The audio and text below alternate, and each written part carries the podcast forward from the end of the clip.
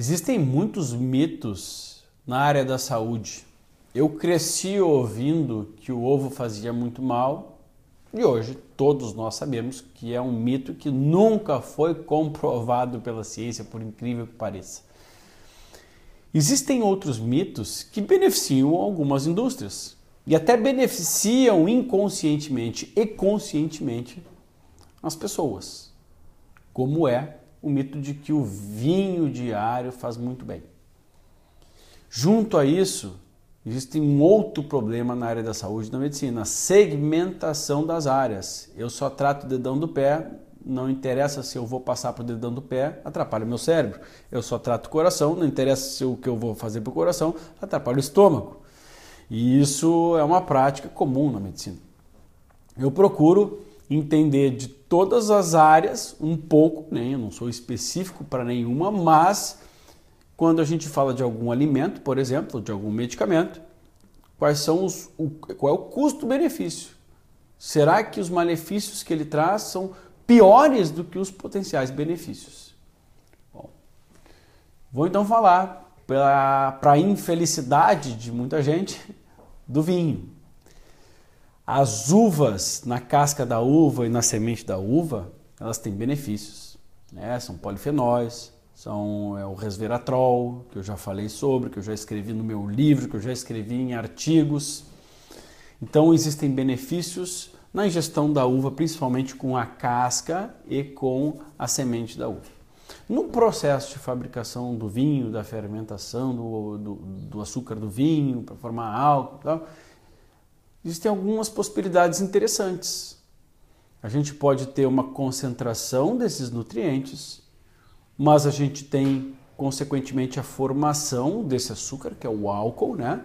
através de outro açúcar, que é a frutose da fruta.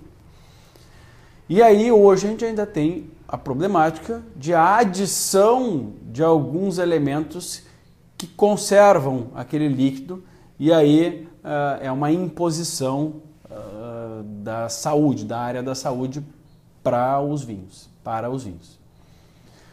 Bom, o vinho ele pode então através desses nutrientes, desses micronutrientes, até beneficiar, uh, ter um potencial benéfico para o sistema cardiovascular.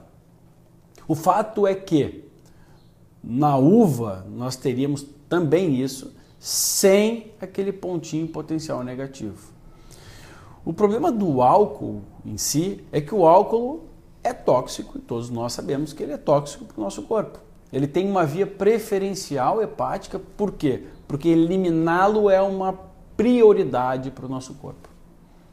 Só que quando a gente junta o hábito de ingerir álcool, menos, mesmo em pequenas quantidades, a condições pré-existentes, a gente tem perigos ocultos.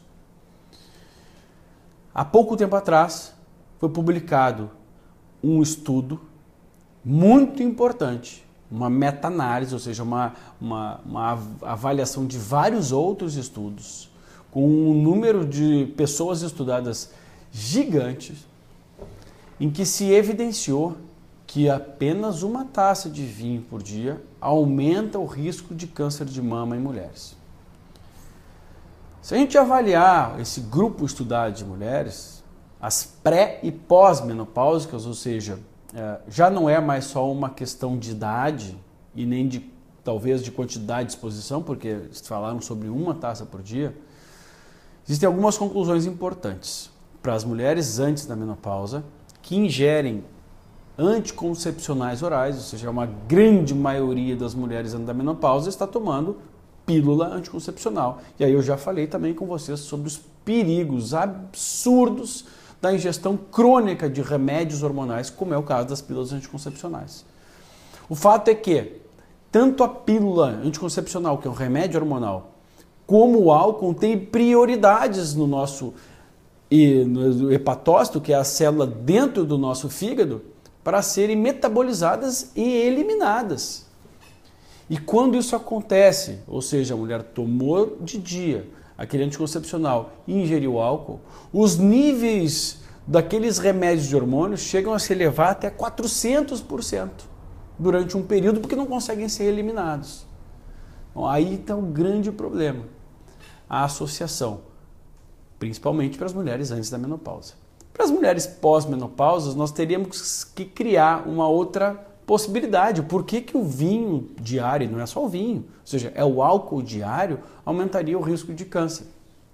E aí se abre um leque gigantesco de possibilidades, mas aí a gente atribui mais realmente ao potencial do álcool, né?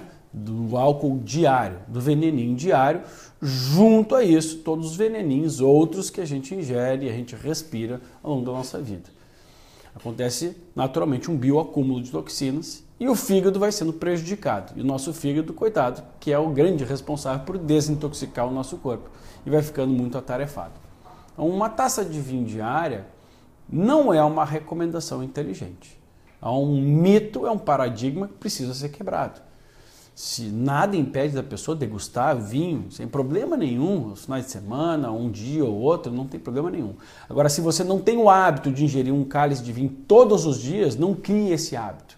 E também não se baseie naquelas experiências de alguns povos. Ah, porque os italianos bebem, então estariam mortos. Gente, o italiano de hoje tem uma saúde completamente diferente do italiano que vivia antigamente. O vinho era outro processo, era mais natural, mais artesanal, os alimentos eram diferentes. Antigamente, apesar de aqui no Brasil nós temos uma ideia que o italiano come muito e é gordo, o italiano de antigamente é tudo magro. Hoje em dia está mudando. Então, não se baseie em experiências, há uma modificação nos alimentos, além disso, hábitos. É nosso hábito aqui nas Américas o uso de anticoncepcional, inclusive em meninas de 12, 13 anos, para evitar acne. São longos anos utilizando remédios. São toxinas diferentes, é um tipo de alimentação diferente. Apesar disso, esse estudo foi multicentro, ou seja, foram em vários países. E o câncer de mama é um grande terror praticamente que assola, que acaba tirando o sono de muitas mulheres, porque é muito difícil realmente prevenir. E se a gente sabe que tem um hábito que aumenta a chance, o ideal é realmente diminuir. Mas isso serve só para as mulheres, Vitor? Não. O grupo estudado foram as mulheres. Talvez em algum outro estudo se estudem os homens e a gente tenha ah, também evidências contra isso. Essa questão de estudos, gente, é assim. Eu preciso esperar um estudo para me dizer o que é óbvio? Ou seja, eu preciso esperar um estudo para me dizer que ah, o álcool vai fazer mal a longo prazo? Claro que não. Não existe uma pessoa que acha que álcool é nutriente, álcool é droga. Agora, dá para ingerir, assim como o açúcar é droga, dá para ingerir? Dá, mas com consciência. Não posso fazer, criar uh, uma ideia de que é saudável mesmo para aquele que não ingere. Ou seja, o que vai acontecer? A pessoa vai começar a ingerir diariamente e vai ter uh, problemas em relação a isso. Então, vinho, dá para tomar? Legal. Quanto mais é artesanal, melhor, por incrível que pareça. É um hábito saudável para todos os dias? Não aconselho.